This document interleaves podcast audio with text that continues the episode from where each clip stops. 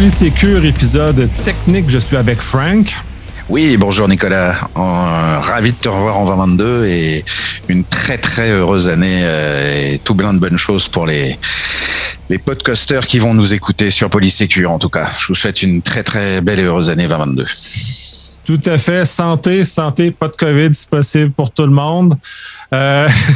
Effectivement, trois vaccins. Je sais que je veux pas faire de mauvais trucs, mais protéger nos, notre système de santé, s'il vous plaît. Ce serait sympa. J'en connais plein qui bossent là-dedans et, et qui crient euh, et qui crient famine pour qu'on les protège. Donc, euh, je me ferai peut-être pas tous les tous les copains du monde, mais c'est pas grave. J'assume ce que je viens de dire. ben, ben c'est ça, il faut se protéger pour protéger notre système de santé, essentiellement. C'est ça. C'est ça, c'est ça. Donc, aujourd'hui, on va aborder euh, Cosmos DB, Chaos qui été une vulnérabilité assez importante qui est sortie en 2021 sur un des composants euh, mis de l'avant par Azure, par Microsoft, dans lequel il y a eu une boîte israélienne, israélienne qui a démontré un certain nombre de problèmes et de capacités de farfouiller un peu plus loin qu'on aurait été normalement supposé être capable de regarder les choses. Effectivement, Nicolas. Euh, aujourd'hui, euh, comme à la suite de, du podcast euh, de novembre, où on avait précisé qu'on ferait pas mal de vulnérabilités cloud, et en l'occurrence dédiées à Azure pour le moment, au travers d'AzureScape, évidemment, à la suite de ce qu'on s'était dit, Chaos DB a été évidemment la, parce qu'en fait, le pourquoi du comment, et je, je, fais juste un petit swap rapide, c'est que tout le monde a fait toute une effervescence sur AzureScape. Pourquoi? Parce que ça tapait évidemment le Kubernetes en tant que tel, puis c'est le buzzword Kubernetes, Docker et compagnie. Mais qui normalement était la pire, malheureusement, des, des, des, des vulnérabilités qu'aurait pu euh, avoir euh, Microsoft a quand même été Chaos DB. Chaos DB a moins été euh, médiatisé entre guillemets, ou en tout cas médiatisé dans dans le monde de la sécurité en tant que tel, mais pas autant dans le monde général du, du, du comme a pu l'être AzureScape. Et pourtant, il était pire que AzureScape en tant que tel, et il doit encore malheureusement toucher un, un certain nombre de choses, même si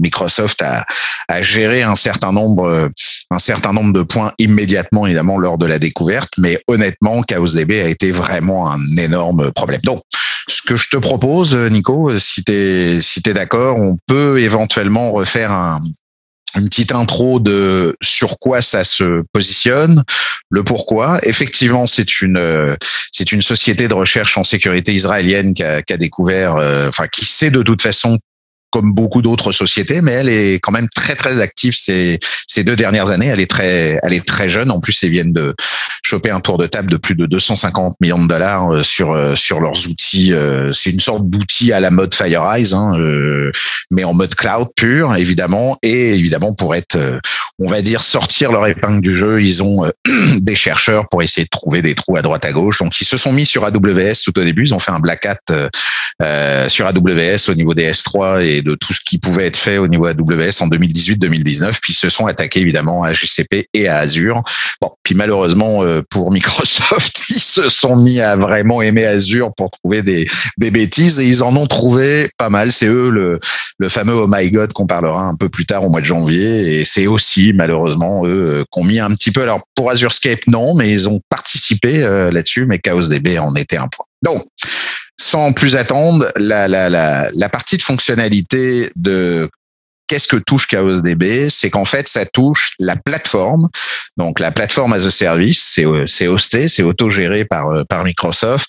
Leur outil de service de CosmoDB. Alors CosmoDB, c'est euh, c'est quoi? C'est une DB engine euh, mis en place un petit peu comme euh, ils l'ont fait pour SQL aussi. SQL, tu peux l'avoir en trois formats différents. Tu peux faire une VM avec mettre du SQL dedans. Tu peux avoir du, du SQL évidemment serveur avec de l'auto VM géré par Microsoft et tu peux aussi avoir du PAS SQL où c'est aussi Microsoft qui te là c'est lui qui va gérer au complet. Je vais pas refaire les SLA. On en avait déjà parlé euh, longtemps sur les responsabilités de chacun, mais là, on va dire que tu que ta responsabilité de ta base de données et de ta gestion de ta base de données en tant que telle.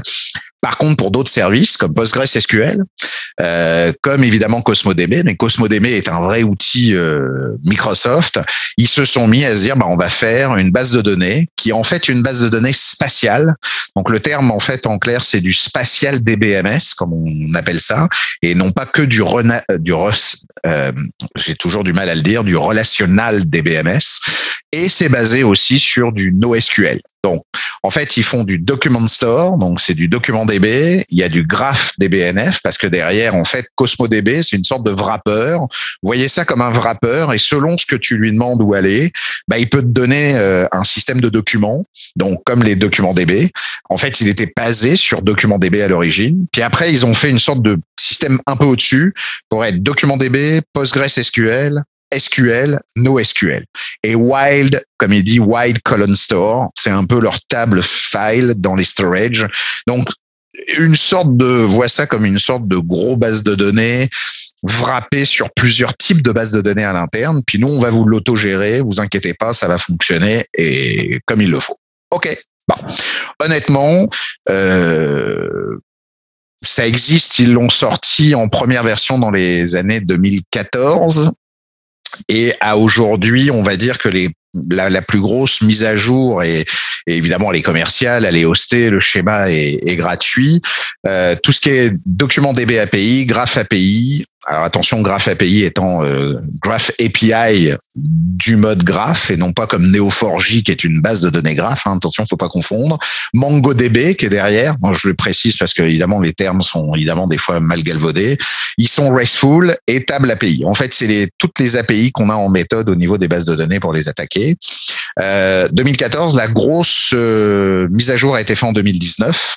Et ce qui nous concerne pour ChaosDB, c'est que Bon, on comprend. C'est un petit peu comme toutes les grosses bébelles que en passe que le cloud est en train de faire et de mettre en place. Et quand je dis le cloud public, c'est nos trois fameux fournisseurs de cloud public qu'on reconnaît au Canada. Hein. Euh, je parle pas d'Alibaba spécialement ou autre, mais je veux quand même être clair. Donc GCP, euh, AWS et Azure, nos trois clouds publics, ce qu'ils font, c'est qu'ensuite, quand ils ont déjà donné toutes leurs euh, possibilités en IaaS, PaaS et SaaS, bah, ils essayent de réinventer aussi des choses qui sont évidemment intéressantes. Par exemple, un truc tout bête, côté M365, Microsoft a inventé, ou en tout cas a mis en place un jeu de Lego, puis c'est un vrai jeu de Lego. Euh, on en reparlera un de ces quatre, c'était prévu, je crois, pour un Polysecure, c'est tout Power BI.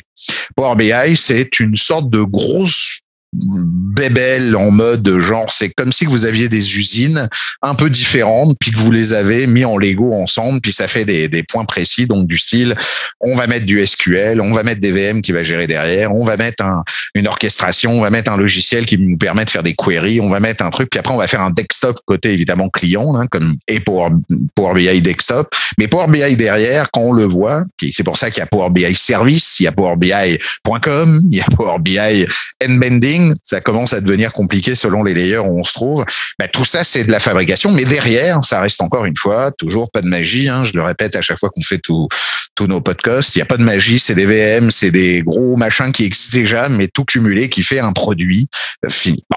Bah, CosmoDB, c'est exactement la même chose. Microsoft n'a pas réinventé la poudre. Encore une fois, lui-même, quand vous lancez une CosmoDB ou le service CosmoDB, vous lancez la partie publique du PAS de CosmoDB et lui-même fait toute sa poutine à l'arrière dans le back-end, hein, comme on l'appelle, et va mettre en place le système pour que votre base de données CosmoDB puisse évidemment avoir accès. C'est pour ça que vous l'avez accès dans votre portail, euh, dans votre portail Azure, et que vous puissiez interagir avec euh, là-dessus. En dessous, encore une fois, c'est toute la patente qui est faite. Puis là, ça va par des régions, donc data center, par des machines et puis par évidemment des systèmes de réseau.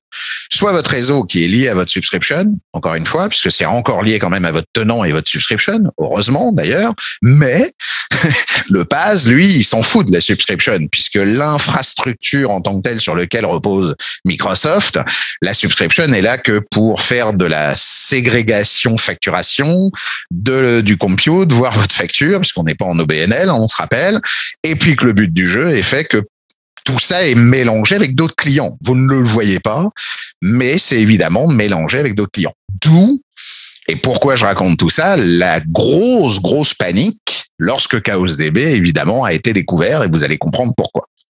Donc, Microsoft en, je reprends, Microsoft en 2019 a ajouté, à partir de là, quand CosmoDB a eu déjà toute sa vie de 2014 à 2019, hein, presque cinq ans, là, Ils ont ajouté une nouvelle fonctionnalité. D'ailleurs, euh, Microsoft est tellement amoureux de ce produit, on le retrouve un peu partout. On le retrouve dans Sentinel, on le retrouve dans Azure Security Center, on le retrouve dans les log analytics, on le retrouve un peu à droite à gauche. D'ailleurs, c'est un peu l'amoureux de pas mal de monde en ce moment. C'est le fameux Jupiter Notebook. Jupyter Notebook est un système open source. Je vous invite évidemment à aller voir euh, les, la notion de notebook. Hein. C'est fait en Python, c'est tout un système pour de la data science, mais c'est aussi un système pour de l'apprentissage. Et pourquoi en fait on fait de l'apprentissage automatique? Parce que c'est facile, c'est sous Python, tout le monde fait, puis on peut agrémenter ces données, puisqu'en fait la nouvelle buzzword aussi du time to market, c'est encore une fois la, la notion du, du oui, du, du, du, BI, mais c'est plus la notion de la machine learning, qui est pas tout à fait machine learning, c'est plutôt de l'apprentissage automatique des données, des algorithmes que les notebooks ont par défaut. Il y a quand même beaucoup d'algorithmes qui a été fait. Il y a NumPy, en fait, c'est NumPy qui est derrière. Et puis, Microsoft fait la promotion, évidemment, de ces notebooks spécifiquement comme un outil utile pour la visualisation avancée des données. Pourquoi on réinventerait la poudre? À refaire évidemment des données, sachant qu'avec les notebooks et avec Jupyter, on peut lui donner vraiment un aspect euh, qui est, euh, qui est global. Donc, OK, on se dit, bah, on va prendre la fonctionnalité, c'est cool.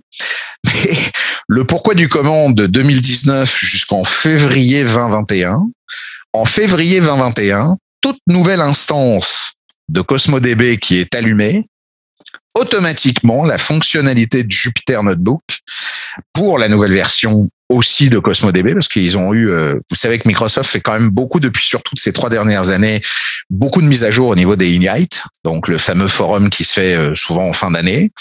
Et puis avec Build qui arrive après en milieu d'année, en année suivante, bah, là ils vont très très fort pour que tout ce qu'ils avaient mis en preview ou quoi que ce soit ou qui est fait se mette en.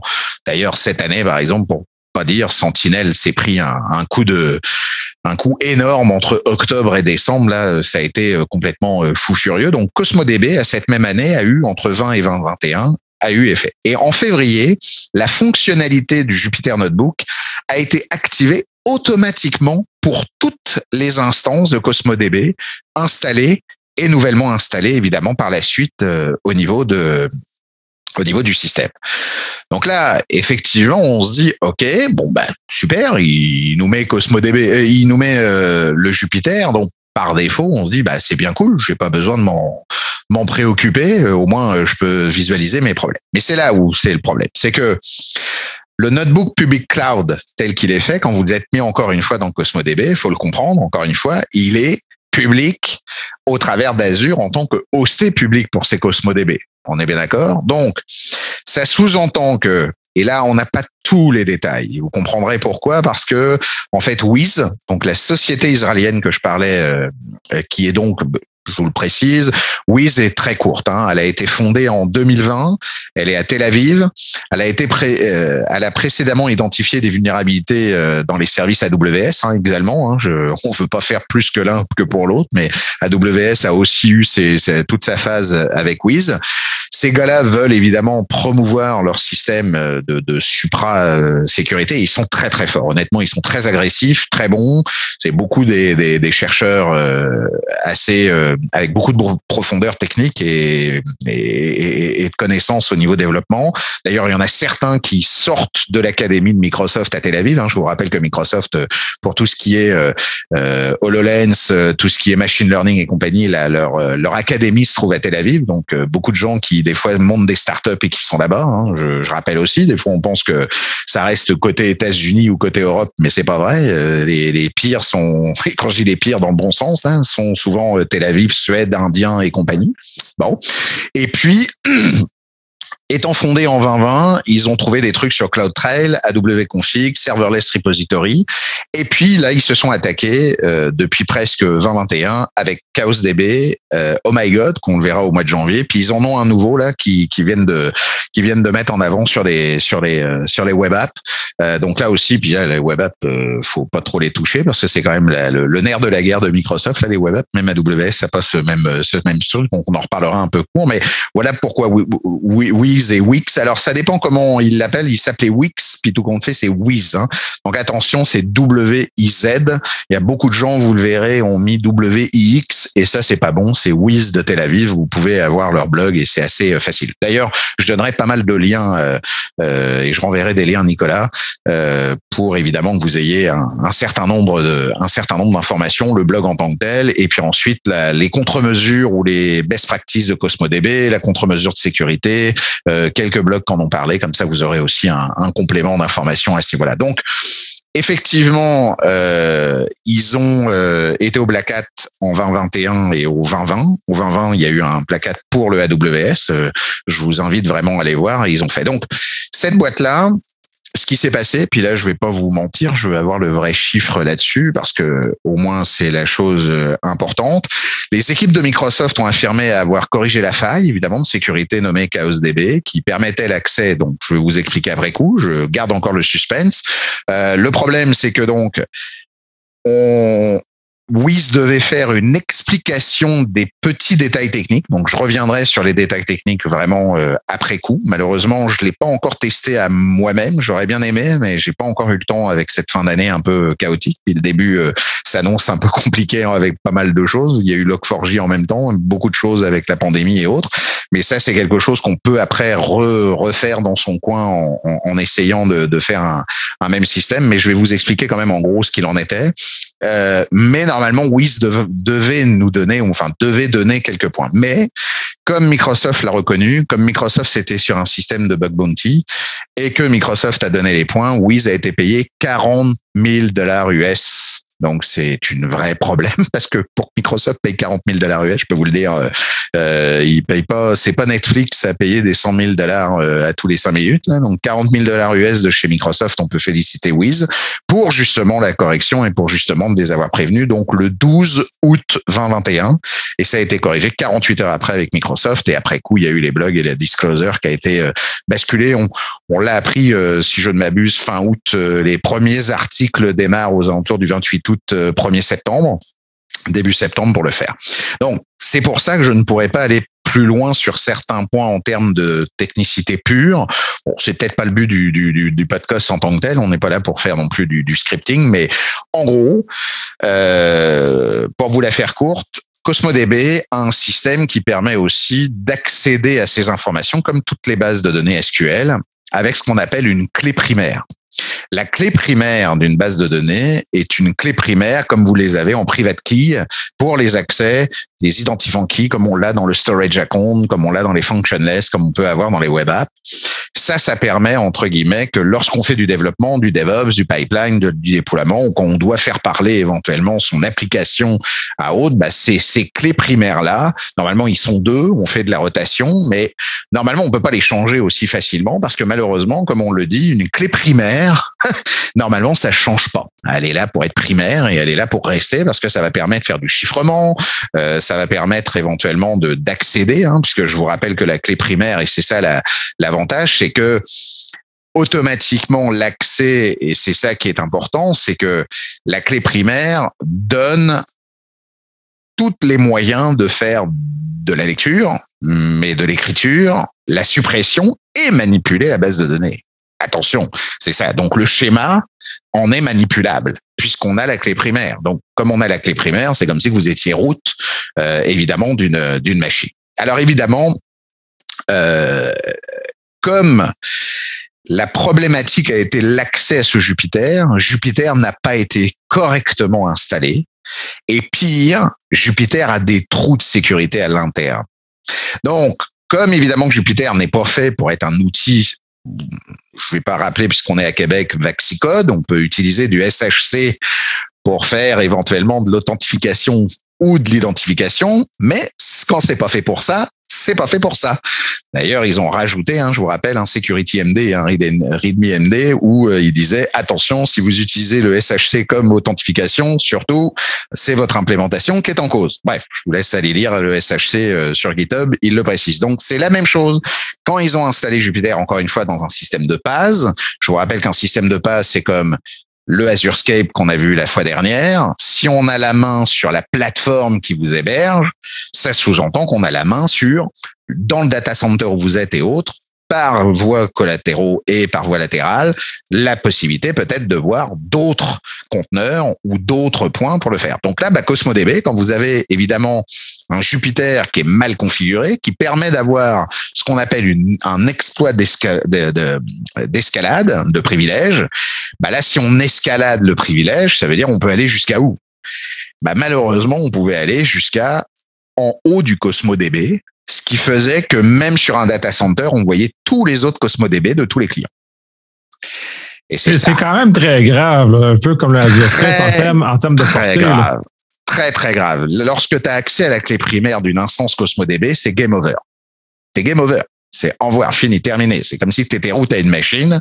Ça y est, es global admin dans une AD et tu fais delete euh, point où tu, où tu, où tu la vides, où tu fais un dip. Bref, c'est clé primaire, c'est game over. Donc, comme évidemment, c'était hosté PAS, vous comprenez que quand alors, le but, c'était que le, note, le, notebook public qui était derrière les CosmoDB publics, donc qui voulait dire que vous étiez dans votre instance CosmoDB, bah, un attaquant Grosso modo, puis je vous la fais parce que là je peux pas vous l'imager, on n'a pas d'écran ni quoi que ce soit, mais j'enverrai éventuellement euh, si, euh, si Nicolas a la, possibilité de faire l'accès au GIF, mais vous aurez quand même le lien, donc vous aurez le GIF animé qui est fait. Le but du jeu, c'est que vous créiez vous-même une CosmoDB pour rien, hein, on est bien d'accord. Vous, faisiez votre Jupyter Notebook comme étant un attaqueur. De là, comme la mise configuration, puis c'est ces petits bouts-là qui nous manquent. En fait, d'après ce que j'ai compris, il y a une mise configuration où le Jupyter de l'autre côté pouvait faire des queries où en fait le Jupyter, quand il est mal configuré, voit les autres Jupyter qui sont actifs et donne accès au Jupiter actif de l'autre côté. Donc, comme tu peux piloter d'un query à un autre query, bah, tu demandais au Jupiter d'interroger l'autre Jupiter et l'autre Jupiter te renvoyait la clé primaire de l'autre. En gros, je le synthétise, mais c'est un petit peu ça. Donc, tu allais de ton Jupiter Notebook Attacker à ton Jupiter victime, qui te donnait ton Jupiter victime la clé, parce que tu récupérais la clé à toi-même. De cette clé, bah, tu tapais ton CosmoDB, mais pas toi. le CosmoDB du gars que tu as trouvé et le CosmoDB que du God t'a trouvé, parce qu'il y a un notebook storage, tu avais directement accès au storage du notebook, et là, tu avais accès à l'intégralité des CosmoDB voulus. C'était débile mental, tellement que c'était huge, puisque Microsoft, comme euh, Wiz le pire, c'est la pire, le, le gars, puis là je cite, hein, c'est Ami Lutwak, le directeur technique de Wiz, il a dit c'est la pire vulnérabilité du cloud qu'on puisse imaginer. Alors en plus, Microsoft n'a pas été à la, à la, a été un petit peu à la ramasse en 2021, hein, faut le dire. À la suite de SolarWinds, où tout le monde la suit, l'a su, c'est d'ailleurs FireEye qui a été touché, mais la grosse boîte derrière qui a été touchée, c'est Microsoft. D'ailleurs, avec toutes les craintes que même SolarWinds ou les mecs, comme c'était du C Sharp et compagnie, qui avait pas non plus quelque chose qui était dans les Windows, dans les, enfin bref, dans tous les exécutables qui pouvaient des produits évidemment on-premise. Je vous rappelle qu'en 2021, il y a eu aussi le bug Exchange, qui n'a pas été un des moindres. Vous vous rappelez tous, parce que tout le monde s'est marré, Printer Nightmare, évidemment. Ça, je le sais. Tout le monde se marre encore, évidemment. Et puis, euh, toutes les failles de vulnérabilité qui ont été évidemment euh, plus ou moins trouvées dans les derniers outils euh, comme le DevTools et compagnie, n'a pas amélioré les choses. Donc, on espérait, on veut espérer, Azurescape en est, on faisait partie aussi, mais on veut espérer que le cloud, encore une fois, ça soit pas fait par des stagiaires et qu'on mette un peu d'amour. Et puis j'ai rien contre les stagiaires, les gars, euh, faites pas d'idiotie, mais je veux dire avec un petit peu d'expérience ou en tout cas avec les moyens nécessaires, ou que quand quelqu'un comme une boîte comme Microsoft, c'est pas le tout que là, euh, Steya a annoncé, Satya pardon a annoncé, Monsieur Nadala a annoncé que là, ils allaient rajouter, alors attendez, pour 2021, ils allaient rajouter 20 milliards de dollars sur 10 ans pour la sécurité. Bah, il serait peut-être temps de, il était peut-être temps de faire quelque chose pour euh, évidemment le, vérifier le CosmoDB. Donc, ça prouve en même temps, encore une fois, que quand on veut cumuler des produits par-dessus d'autres produits et qu'on joue au Lego, on s'appelle Microsoft. Vous imaginez, on s'appelle Microsoft. C'est leur métier. C'est, c'est, ils ont les meilleurs du monde aujourd'hui. Quoi qu'on en dise, que ce soit eux ou AWS ou les autres. Je veux dire, c'est, c'est pas des, c'est pas des pignoufs qui sont quand même derrière là-dessus et qu'on monté puisqu'on a toute notre industrie qui tourne là-dessus. Mais même eux, quand ils mélangent les choses, il y en a pas un à un moment donné, ou alors il s'est fait euh, rasseoir, comme des fois Nicolas, on râle pour euh, certains de nos clients, en se disant ta gueule, t'as pas la parole, ta gueule, excusez-moi, t'as pas la parole, on verra ça plus tard, c'est le time to market, et que le gars a dit, les gars, si on rajoute Jupiter, peut-être qu'on aurait un problème à tester Jupiter dans les autres trucs. Peut-être que le gars, on l'a pas écouté. Mais si c'est le cas, c'est quand même grave. Oui, ils l'ont réparé en moins de 48 heures. Euh, mais attention, la réparation a été compliquée. Pourquoi? Parce qu'en fait, ce qui se passe, c'est que il faut comprendre que quand ils ont mis en place en avril 2021 la, la fonctionnalité automatique, euh, elle, ne, elle fonctionnait que pendant trois jours. Si au bout de trois jours, ils voyaient que tu n'avais pas instancié une instance notebook, automatiquement, il te coupait évidemment l'activité à l'instance notebook en tant que telle. Il la désactivait. Donc c'est ça qui mitigeait. D'ailleurs, ils ont eu beaucoup de chance. Sauf que, oui, oui, je suis d'accord. C'est pour ça que Microsoft n'a envoyé un courriel de vulnérabilité qu'à environ 30% de ses clients. Et j'enverrai un lien, euh, comment euh, Nicolas aura un lien que je vais lui envoyer qui s'appelle en fait, vous pouvez euh, y aller, je vais essayer de la citer rapidement, mais c'est gotcosmos.com, donc G-O-T-C-O-S-M-O-S.com slash about slash customers avec un S à la fin. Ça, c'est tous les clients, les gros clients de Microsoft. Il y en avait 350 des 500 plus grosses fortunes de la planète. Donc, ça a touché 3000 clients dont Coca-Cola, dont euh, j'ai un petit peu la liste dernièrement euh, sur les points, euh, Coca-Cola, Bentley, Rolls-Royce, enfin bref, il y en a eu tous les plus gros. Et c'est ça qui a fait que à aujourd'hui, ils ont envoyé évidemment qu'à environ 30% parce que l'email invitait les utilisateurs ou eux-mêmes ont déverrouillé le fait que ça soit actif automatique, mais ils ne pouvaient pas corriger à la place des clients. Est-ce que vous comprenez pourquoi? Bah oui, c'est la clé primaire. Si la clé primaire, ils l'avaient tournée eux-mêmes, bah, il n'y avait plus rien qui fonctionnait sur les, ils estiment sur les 10 millions de CosmoDB de la planète qui tournaient. Pourquoi? Parce qu'évidemment, tous les pipelines, tous les accès aux applications, tous les trucs industriels, tous les systèmes de peu importe qu'est-ce qu'ils géraient. Je vous rappelle que même Microsoft utilise CosmoDB pour lui-même pour toutes ses télémétries de tous ses serveurs et ses data centers.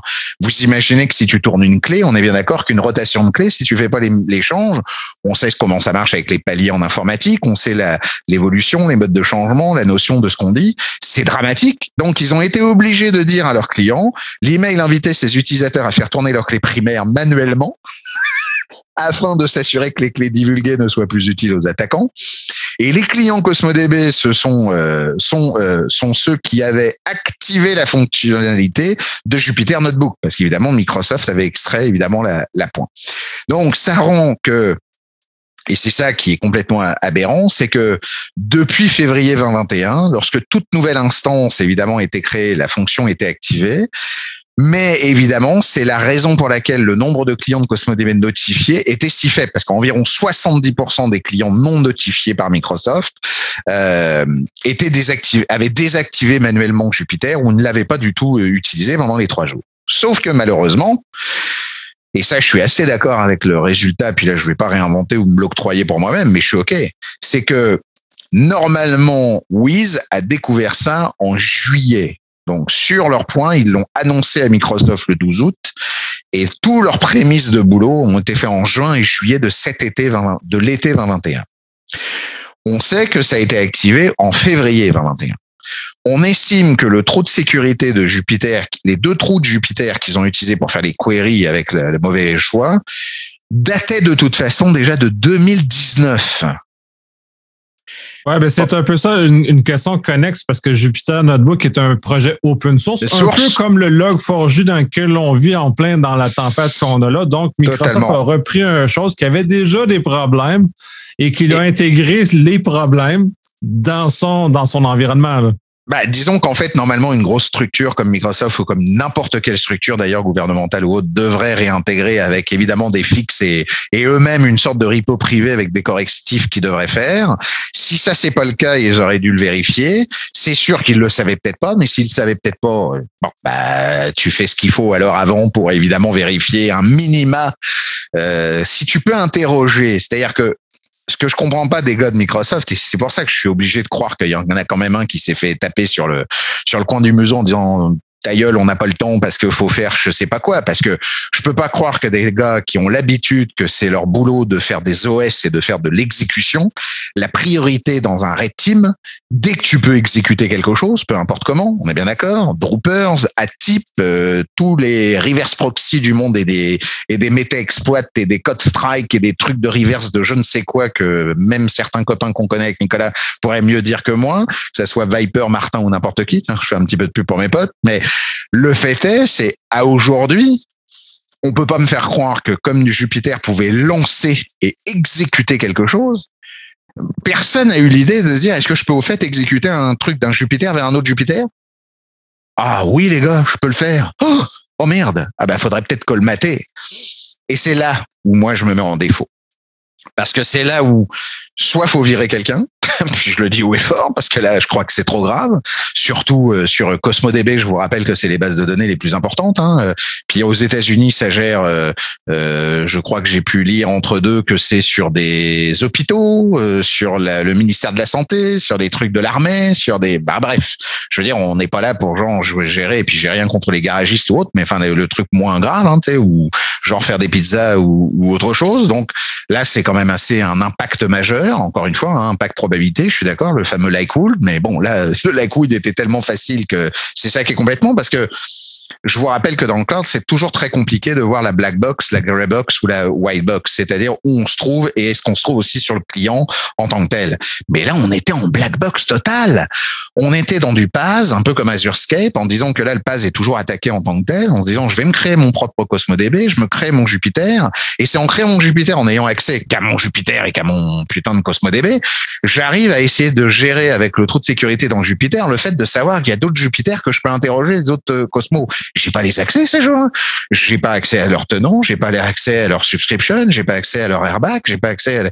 C'est là qui est complètement fou, c'est que un compte de service sur un système d'un d'un pas euh, basculé permet justement de le faire. C'est complètement, c'est complètement fou. Donc c'est là où je me mets et là où je voulais en revenir, c'est que Wiz le précise et je suis d'ailleurs d'accord, c'est que Microsoft l'a quand même pour ma part un peu sous-estimé sur un autre point, c'est que on ne peut pas non plus exclure un scénario d'impact plus large, parce qu'un attaquant hypothétique aurait récupéré les clés primaires de chaque nouvelle instance de CosmoDB pendant les fameux trois jours. Parce que quand un mec commence à savoir ça, bah ensuite c'est de la recon. On est comme dans la dans la PT 29 euh, de SolarWinds.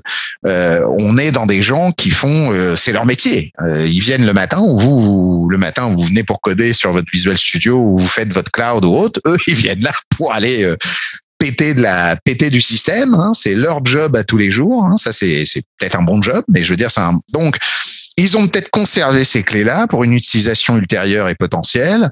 Évidemment, ils ont pu aussi, et c'est ça qui est complètement fou, garder évidemment le fait que dès qu'ils voient que quelqu'un ne l'a pas activé, ils gardent les Cosmo DB qu'ils veulent pour qu'au moment où ils l'activent, ils puissent y accéder. Alors c'est sûr, maintenant Microsoft a corrigé le truc Jupiter. Donc depuis le 12 août, donc deux jours plus tard, c'est plus possible.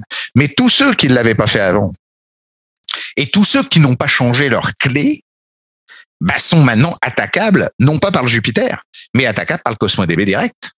C'est ça qui est important. C'est qu'attention, messieurs, dames, là on est clair, votre CosmoDB n'est pas protégé si et seulement si vous n'avez pas fait la rotation de votre clé par défaut.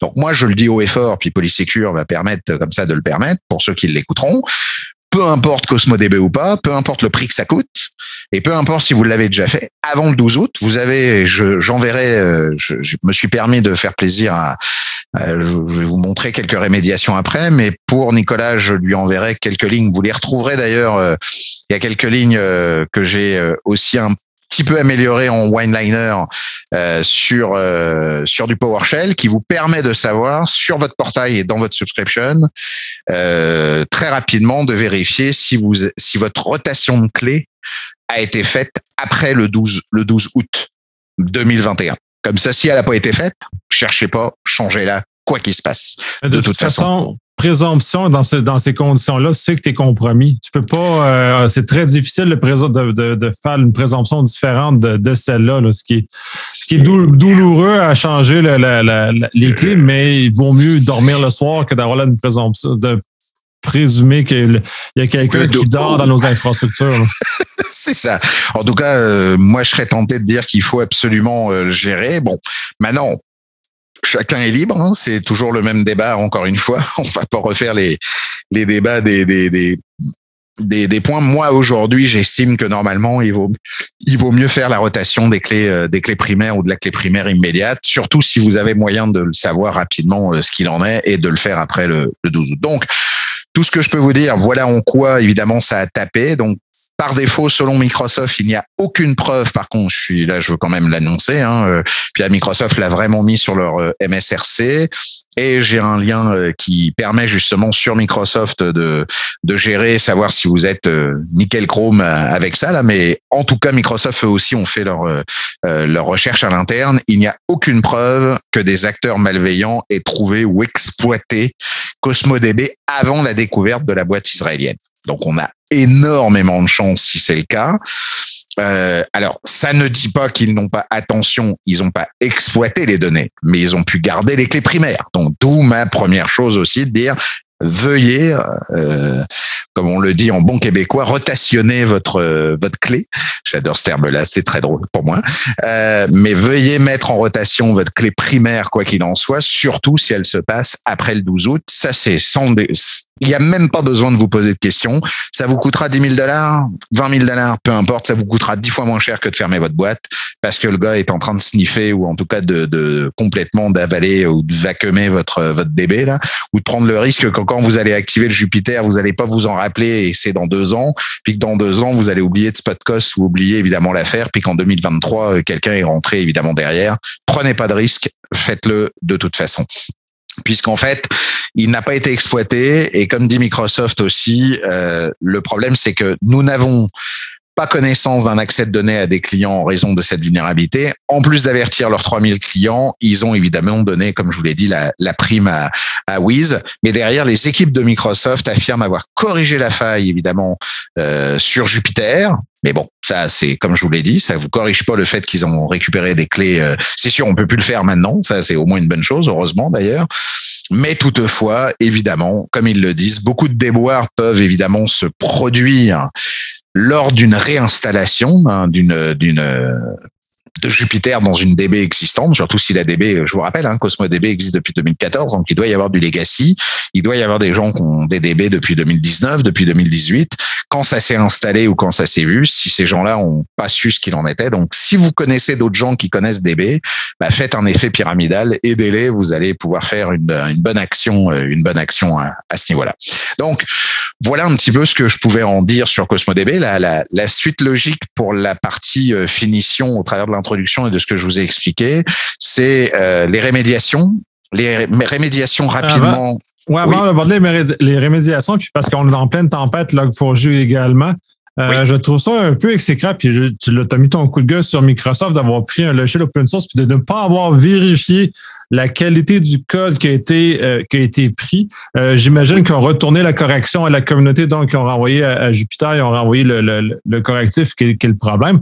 Mais c'est un peu un malheur en général, les grandes corporations, puis de façon euh, sans considération, d'aller puiser dans le, monde du source ouvert et ne pas vérifier et ne pas retourner. Faut juste un exemple éclatant de cette espèce d'appropriation-là et sans mettre l'énergie nécessaire pour corriger le code, nettoyer le code et retourner ensuite à la communauté quelque chose. Moi, j'avais, j'ai, je, je, dis régulièrement, si chaque compagnie qui avait utilisé Log4j avait mis un dollar dans le pot pour corriger des problèmes de sécurité, on n'en aurait pas de problème de sécurité à l'heure actuelle.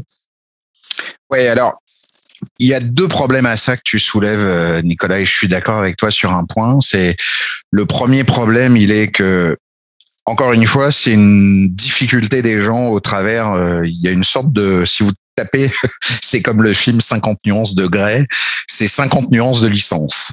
Euh, c'est la bonne blague pour les licences à la con qui évidemment sont soi-disant free open source, gna, gna, gna, Puis comme vous le savez, malheureusement, free et open ne veut pas dire la même chose et les termes en plus entre français et anglais sont pas évidemment interprétés de la même manière. Encore une fois à cause des problèmes de langue et après des problèmes de de, de correspondance.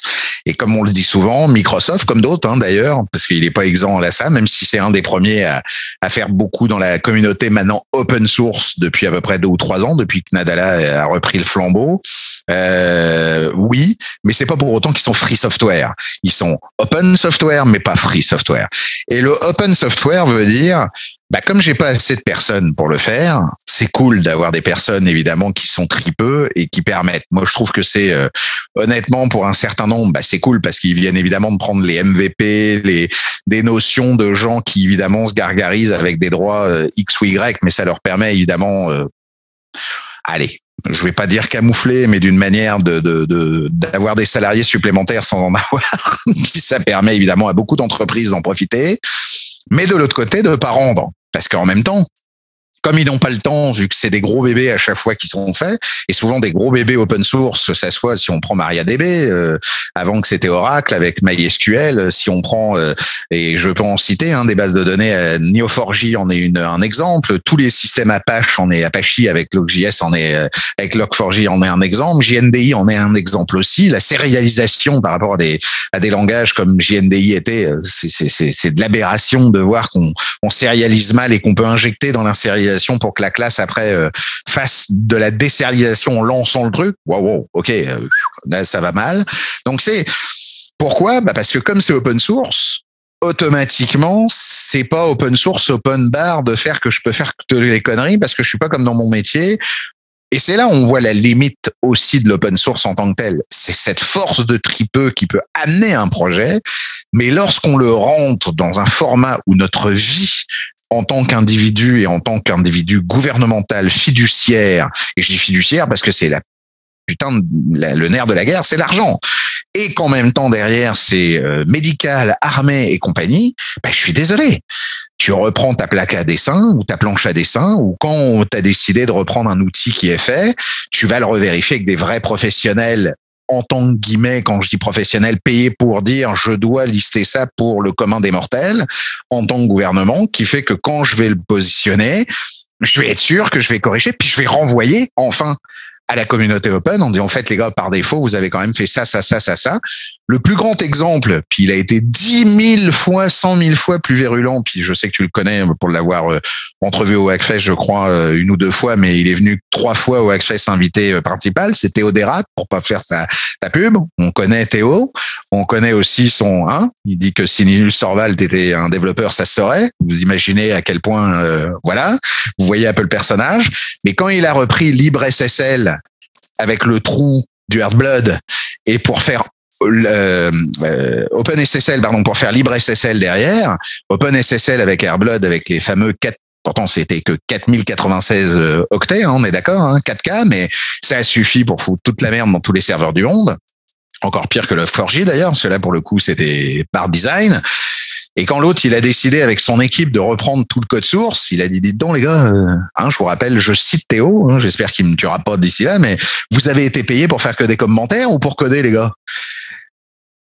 Parce qu'il y avait 450 000 lignes de commentaires, à rien à foutre des compagnies, et que le libre SSL est parti de, je sais pas, Open était à 500 000, ils ont sorti le truc à 150 000 lignes. C'est ça que on appelle de faire aussi la vraie, parce que normalement libre SSL, purée, c'est tout ça qui nous fait nos, nos connexions de check et de et de et de et de gestion au niveau d'HTTPS, au niveau de nos. Enfin, heureusement qu'on a tous ces problèmes-là, sinon nos banques seraient pas sûres, nos connexions seraient pas sûres, nos systèmes seraient pas chiffrés. Donc, je veux dire, quand on arrive à une entreprise qui est professionnelle à dire moi je fais des data centers à 64 euh, et puis là je cite Azure parce que c'est ChaosDB à 64 évidemment pays avec en prenant CosmoDB qui est une base de données utilisée à des endroits de la planète où il y a plus de 300 des 500 fortunes qui le font je prends quelque chose d'open bah, je remets au moins six mois de mes gens classiques, des gens qui ont l'habitude pour dire bon les gars, on vérifie. Peut-être très belle surprise, 90% est magnifique, puis il y aura peut-être 10% de trucs, puis peut-être très mauvaise surprise, c'est 50% acheté à la poubelle, mais ou 50% à refaire parce qu'ils l'ont pas fait dans les trucs parce que chacun l'a fait comme il a pu et qu'au moins on remet ça à la, la communauté open et qu'on fasse. Moi ça c'est quelque chose qui m'exaspère parce que c'est toujours l'allégeance à quelque chose qui a ouais mais c'est gratuit, super machin. Ouais, mais gratuit veut pas dire euh, gage de qualité, bien au contraire. Et gratuit veut pas dire non plus que quand toi-même tu as un problème à un moment donné dans ta base de données, puis qu'on saura que t'es, euh, allez, séropositif ou autre, puis que ça se sait parce que c'est liqué et que ton identité sort, bah t'es bien content que d'autres gens euh, ou d'une industrie, déjà comme ça je vais dire l'industrie en sens général a fait correctement les choses pour dire que les bonnes pratiques ont été suivies.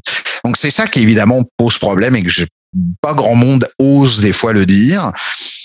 Mais vous savez, il y a un truc qui est clair. Hein. On dit souvent, en sécurité, c'est toujours ça. Hein. Quand c'est gratuit, c'est toi le produit. Hein. Donc, c'est marrant, en mode open, bah, si c'est open, si c'est gratuit, c'est qui le produit? Bah, C'est à la va que je te pousse.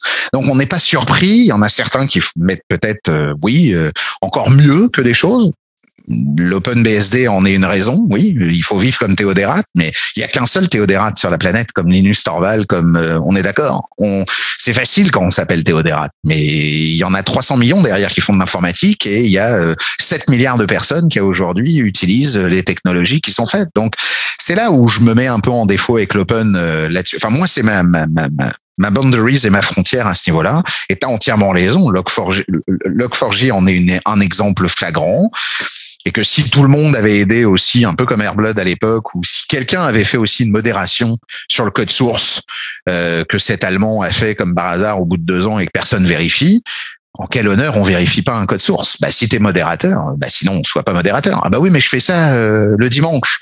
Ah bah mon gars, c'est open. T'as demandé que c'était truc, tu veux être payé pour. Ça s'appelle plus open si tu veux. Mais on peut pas avoir le beurre, l'argent du beurre, la crémière euh, et sucer le bâton comme on dit. Hein. Il faut arrêter là. C'est on peut pas.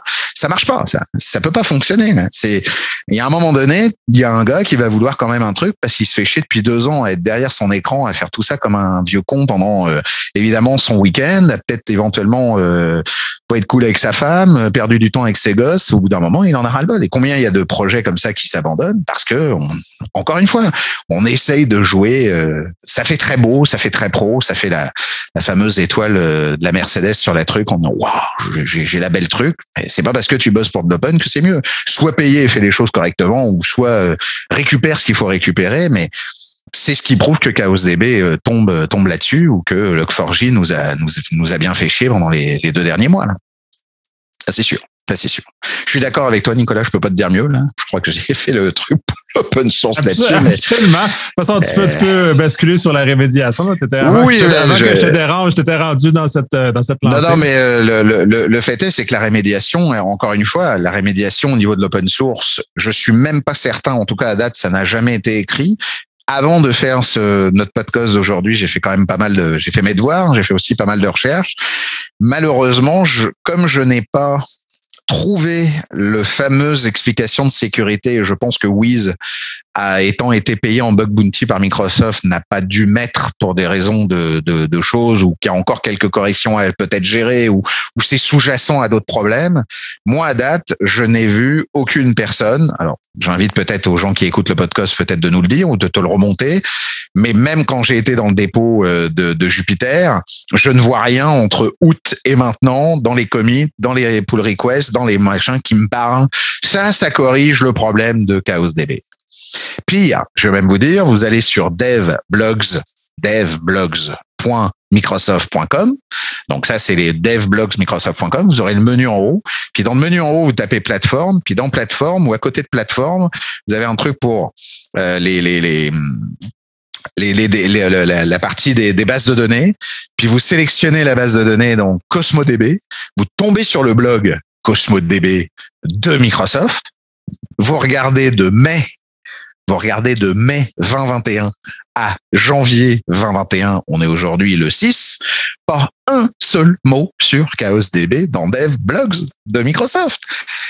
Et vous tapez sur le tag Security, la dernière blog, la dernière post de Security date de mai 2021. Donc, tout le monde s'en bat les cocognettes. C'est clair et net. C'est ça qui est complètement aberrant. Donc, open ou pas open, on se retrouve avec des bugs qui peuvent être dramatiques et avec des choses qui fait que si et heureusement on dit que les hackers sont les sont les les, les, gardiens d'un des, des c'est c'est comme les, les on va dire les les leucocytes, les leucocytes du système sanguin, bah, c'est exactement ça. On est les, on est le, le, le, système immunitaire, on est le système immunitaire de l'être humain, on est le système immunitaire des systèmes. Heureusement que des sociétés comme ça le font. Sinon, ça serait toujours encore pardonné. Même les gars à l'intérieur du DevBlogs ne le font même pas. Je pensais au moins que je verrais un post en disant, dites donc les gars, vous avez vu ce qu'a fait Wiz. Eh les mecs, je vous informe que euh, ceci, cela, ça s'est pas fait. Donc, pour revenir aux rémédiations, très rapidement au niveau des rémédiations, elle est facile, c'est déjà d'examiner comment. Euh, puis vous le verrez dans Wix, ils ont dans Wix ils ont fait des choses. Donc c'est des choses qui sont pas documentées par Microsoft, mais en fait quand vous créez n'importe quoi en ressources Azure, vous pouvez l'exporter en template. C'est très facile, vous verrez dans votre portail Azure, puis il n'y a pas besoin d'être technicien pour ça.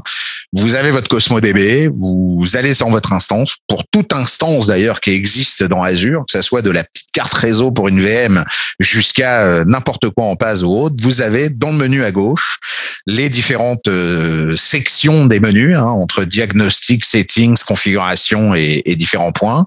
Puis à un moment donné, vous avez dans les settings la possibilité de faire un export template pour exporter pour dire qu'on puisse le réinstaller en ARM template. Hein. Vous savez qu'on peut faire de l'infrastructure Ascot, ça vient de la même manière. Quand vous dites export template, l'avantage c'est qu'en faisant l'export template, il va vous sortir un fichier JSON et ça, normalement, vous le récupérez. Bah, dans ce fichier JSON, au pire, vous faites un copier-coller ou vous le regardez dans votre browser en faisant CTRL F. Mais dans votre JSON, vous faites une recherche du mot-clé Microsoft.documentdb. Et quand vous allez refaire le recherche de Microsoft.documentdb, c'est le namespace du CLR qui est derrière le backend pour faire piloter, vous verrez database à compte slash notebook workspace. Si vous avez notebook workspace, c'est que ça y est, le notebook a été activé dans votre dans. Donc, vous êtes touché par cette, euh, cette chose. Encore une fois, comme on l'a dit tout à l'heure, rotation des clés, si vous voulez évidemment faire la rotation des clés dans la, après évidemment le fameux 12, 12 août 2021, date à laquelle, hein, je vous rappelle, Wiz a, prévenu évidemment, euh, a prévenu évidemment Microsoft. Ensuite, on peut supposer évidemment, et là en théorie, que si euh, vous l'avez désactivé après, Normalement, en le désactivant après, vous pouvez, euh, vous pouvez pas le, euh, vous pouvez pas le désactiver vous-même. Hein. C'est Microsoft qui l'active par défaut, comme on le dit. Mais après, c'est que si vous ne l'avez pas utilisé, il se peut qu'effectivement, vous ne retrouverez pas ce namespace à Microsoft.documentdb avec le fameux notebook, euh, notebook workspace, hein, parce que c'est notebook workspace, en fait, qu'il faut, qu'il faut voir. Hein. Là, je vous indique, euh, vous verrez la, le point. Je, je notifierai ça peut-être à, à, Nicolas en, en, en, lui renvoyant ça par mail pour qu'il le mette sur le, le point. Mais ça, ça vous permettra évidemment de, d'être sûr et certain si vous l'avez activé ou pas activé ou s'il est plus activé à ce niveau-là. Après, l'autre mesure euh, à moyen terme, et à court terme. Et qui est bon, c'est de toute façon, c'est le nouveau terme ou le buzzword dans le cloud maintenant, c'est de ne pas être flottant dans vos affaires. Quand on appelle ne pas être flottant, c'est mettez vos instances derrière ou attachez à un réseau. Si vous l'attachez à un network, en l'attachant à un network, bah vous pilotez le network et vous dites à CosmoDB, au travers évidemment de bah déjà de remplacer les clés primaires, au fait, hein, c'était la rémédiation, on m'en a tellement parlé que je vous l'ai pas remis, mais en mettant évidemment la partie de la meilleure pratique pour la notion de la limiter l'accès au réseau, c'est que vous limitez avec le pare le pare-feu au niveau du réseau. Comme ça, en limitant et en mettant comment configurer un VNet service sur un endpoint, bah, grâce au VNet service, c'est le pare-feu qui va le faire. Soit vous faites ça, ou soit ce que vous faites, si vous êtes sûr et certain que votre Cosmo DB ne travaille qu'avec des instances non pas extérieures ou de tiers parties, donc c'est-à-dire qu'avec des choses qui sont des services internes Azure, une web app, euh, une functionless, euh, peu importe quoi, interne à votre système, à vous, et dans votre même subscription, hein, je rappelle évidemment, ou dans le même euh, euh évidemment euh, data center, donc location, pardon, c'est que vous pouvez faire aussi un, une configuration d'un private endpoint. Les notions de private endpoint aussi aujourd'hui permet de faire un private, c'est-à-dire vous allez dire, il y a que ma web app en private endpoint, mais toujours encore une fois, il faut taber sur un VNet. Hein, il va falloir faire le VNet. Alors quand évidemment malheureusement le, le, DB existe déjà, bah, il faut créer le VNet, rajouter évidemment CosmoDB, puis ça, vous avez des dommages entre guillemets collatéraux sur vos applications actuelles parce que il faut ouvrir un peu des, des rules firewalls. Il va peut-être falloir ajuster évidemment vos, vos affaires en termes de port et en termes d'accès au niveau réseau. Mais si vous faites ça, de toute façon, tous ceux qui avaient des réseaux ou qui avaient attaché évidemment un Cosmo DB avec un VNet, ça aussi c'est un autre débat, étaient moins touchés avec le problème du Jupiter, voire même pas du tout touchés parce que le Jupiter quand il faisait le query, bah, le Jupiter, lui, il n'avait pas le droit. C'est le réseau qui le coupait, la segmentation du réseau, encore une fois. Hein. On n'a pas réinventé dans le cloud euh, ce qui se fait dans la vraie vie. Euh, de toute façon, c'est comme une porte. Hein, quand euh, t'as pas la porte où elle est un mur, c'est comme Matrix. Hein, si t'as pas la clé, ça marche pas. Eh ben, c'est pareil. Donc, c'est pour ça qu'on parle que de ressources flottantes il faut rarement des ressources flottantes. Les ressources flottantes, c'est pour faire une POC, pour tester, pour gérer, mais attaché, faites-vous toujours un VNet slash 16. Au moins, vous avez 4000 euh, et des bananes euh, possibles, euh, slash 20, pardon, donc slash 16 un peu plus. 65 000 possibilités là-dessus, mais au moins, vous pouvez après faire des sous-réseaux, des subnets, vous pouvez faire des endpoints, des private links, vous pouvez faire des, des, des, des VPN ou du VNet to endpoint ou du VNet service to endpoint. Là, il y a plein de, plein de possibilités dans le réseau là-dessus. Mais au moins, avec le réseau, vous êtes sûr et certain que la Cosmo DB ne peut être qu'appelée elle ne peut avoir que l'entrée évidemment, il y a que que par là qu'on peut qu'on peut le gérer. Voilà pour la partie euh, rémédiation à long terme. Je donnerai évidemment, je crois que Wiz a fait aussi un, un petit blog euh, un mois après de, de, de, rémédiation possible. Je pourrais évidemment euh, vous donner la, le lien qui va de soi, qui va de soi à, à Nicolas à la suite de l'affaire. Mais voilà notre histoire de Chaos DB. Je pense que ça valait. Euh, puis on a quand même pas mal, euh, pas mal discuté. Une bonne cinquantaine de minutes là, euh, facile. Euh, c'est assez lourd, c'est assez important. Je pense qu'elle était beaucoup pour ma part, en tout cas plus grave que Azurescape, euh, parce que Azurescape, oui, c'était des conteneurs, mais il y avait pas mal d'autres choses qu'on s'était expliqué dans le podcast qu'il aurait fallu faire et, et gérer, et puis qu'on avait qu'un accès des fois qu'à une, enfin, qu'à de l'opération ou qu'à des conteneurs avec des applications. Là, on a affaire aux bases de données des copains d'à côté. Euh, et on pouvait carrément vider euh, vider euh, on pouvait carrément vider les choses. Donc euh, moi la seule chose qu'il faut que vous reteniez c'est surtout surtout si vous avez un doute le moindre doute euh, que ce soit pas après le 12 août je rappelle 2021 faites les rotations de vos clés primaires quoi qu'il se passe. Vous serez au moins sécurisé à ce niveau-là. Parce que plus personne pourra les récupérer de nouveau. Et au moins vous serez évidemment tranquille avec Cosmo DB c'est un bon produit je, c'est un très très bon service. J'ai rien à dire euh, spécifiquement sur, euh, enfin en tout cas euh, pour tous ceux qui veulent faire du document DB, du JSON, du SQL, du NoSQL. Honnêtement, Cosmo DB répond à beaucoup de choses. On peut faire beaucoup de choses en termes aussi de machine learning avec le streaming, là le fameux Stream Analytics de Azure. Euh, beaucoup de choses aussi en termes d'accès à des données déstructurées, comme des données évidemment de JSON par exemple ou autres. Euh, donc ça c'est vraiment important et sympathique. On peut faire même des recherches full text là-dedans. Donc honnêtement, euh, puis encore une fois, c'est managé. Donc, on essaye, on espère que le PAS permet justement que normalement, comme vient de dire Nicolas, on estime que le gars d'avant a vérifié son avion avant de décoller. Euh, bon, bah là, on s'aperçoit qu'il manquait peut-être un réacteur ou deux sur une des ailes, mais mais bon, faut faire confiance que normalement il y a des gens qui veillent au grain et ces gens-là sont capables en tout cas de corriger en, encore une fois, c'est un peu comme la Corrige, hein, corrige rapidement. Là, si on prend l'exemple de Log4j, qui est un problème que là, les organisations elles-mêmes doivent faire les travaux que Microsoft a fait en deux jours. Là, on est dans un univers complètement différent d'efforts et d'énergie. Euh, J'ai peine à penser que, parce que la plupart des organisations ont brûlé environ un mois de temps de gens ah sur des choses non productives pour régler ça. Donc, dans un contexte, ça demeure avantageux, sauf que ça nous euh, ça, ça, nous enlève pas le fait qu'on doit faire une veille. On doit commencer d'avoir des équipes de sécurité quand même qui surveillent ces genres de choses parce qu'on doit être réactif, même en info numérique, mais d'une façon différente et d'une façon, au bout du compte, moindre. Bah, en fait, la, la, la notion de réaction en info numérique, c'est c'est que c'est pas une notion, t'as pas besoin de sécurité, bien au contraire encore plus, parce que c'est Internet facing direct, la preuve en est. C'est très facile que les méchants peuvent avoir un compte euh, gratuit, euh, ça s'ouvre en deux coups les gros et, et géré. Non, non, non, non, c'est pas ça qu'il faut faire. Bien au contraire, il faut des gens pluridisciplinaires, il faut des gens transversaux Et il faut surtout que la veille technologie fait que ton opération derrière, bah, au lieu de prendre parce que tu avais ton data center et que ça va te prendre un mois ou deux, bah là, de l'autre côté, dès que la, dès que l'entreprise, évidemment, cloud public est au courant de la, du problème, en à peu près, euh, comme là, en 48 heures, l'affaire est, l'affaire est, entendue. Et il n'y a plus de problème si eux-mêmes font en plus leur route cause, font la gestion. On a vu d'ailleurs que ils viennent de, de, de, de casser des DDoS énormes ces deux derniers mois à plus de, je crois que c'est le plus gros des DDoS qui s'est passé Microsoft a absorbé comme si que rien n'était. Donc là, les mecs, il faut qu'ils revoient leur, euh, les méchants, il faut qu'ils revoient leur truc. Que je crois que c'était deux ou trois millions de zombies euh, qui ont attaqué à je sais plus combien de. Oui, euh, il est marqué sur le MSR. Bah, ils ont, ont fait toute une super pub là-dessus.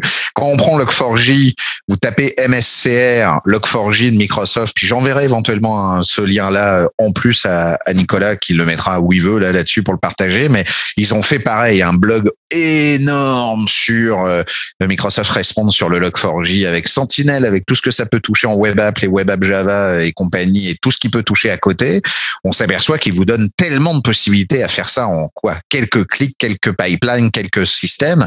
C'est là où on gagne notre truc. Mais c'est le cloud n'a jamais empêché le fait d'avoir des problèmes, bien au contraire. Là, ce qu'on dit, c'est messieurs les gros, on vous surveille ce serait sympathique quand même que quand vous prenez des choses dans l'open, vous faites le nécessaire, merci, et que vous puissiez aider les gens open parce qu'ils font ça à titre gracieux et ils font ça souvent par des tripeux et que ce serait sympathique de les aider et de les supporter. C'est pour ça qu'il y a du support dans GitHub et compagnie. En plus, Microsoft, c'est GitHub, donc quoi des, par défaut, ça serait quand même cool en même temps.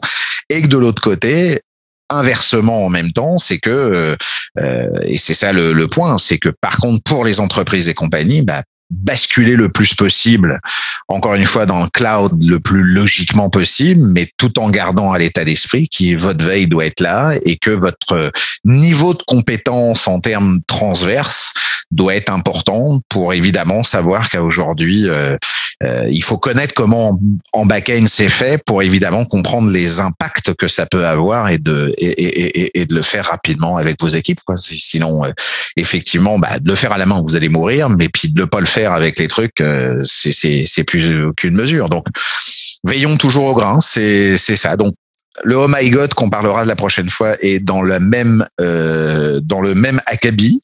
Encore une fois, pas mal aussi équivalent qu'Azurescape, si ce n'est pas pire, parce que ça touche les VM Linux en plus, euh, pour le coup, à 60%.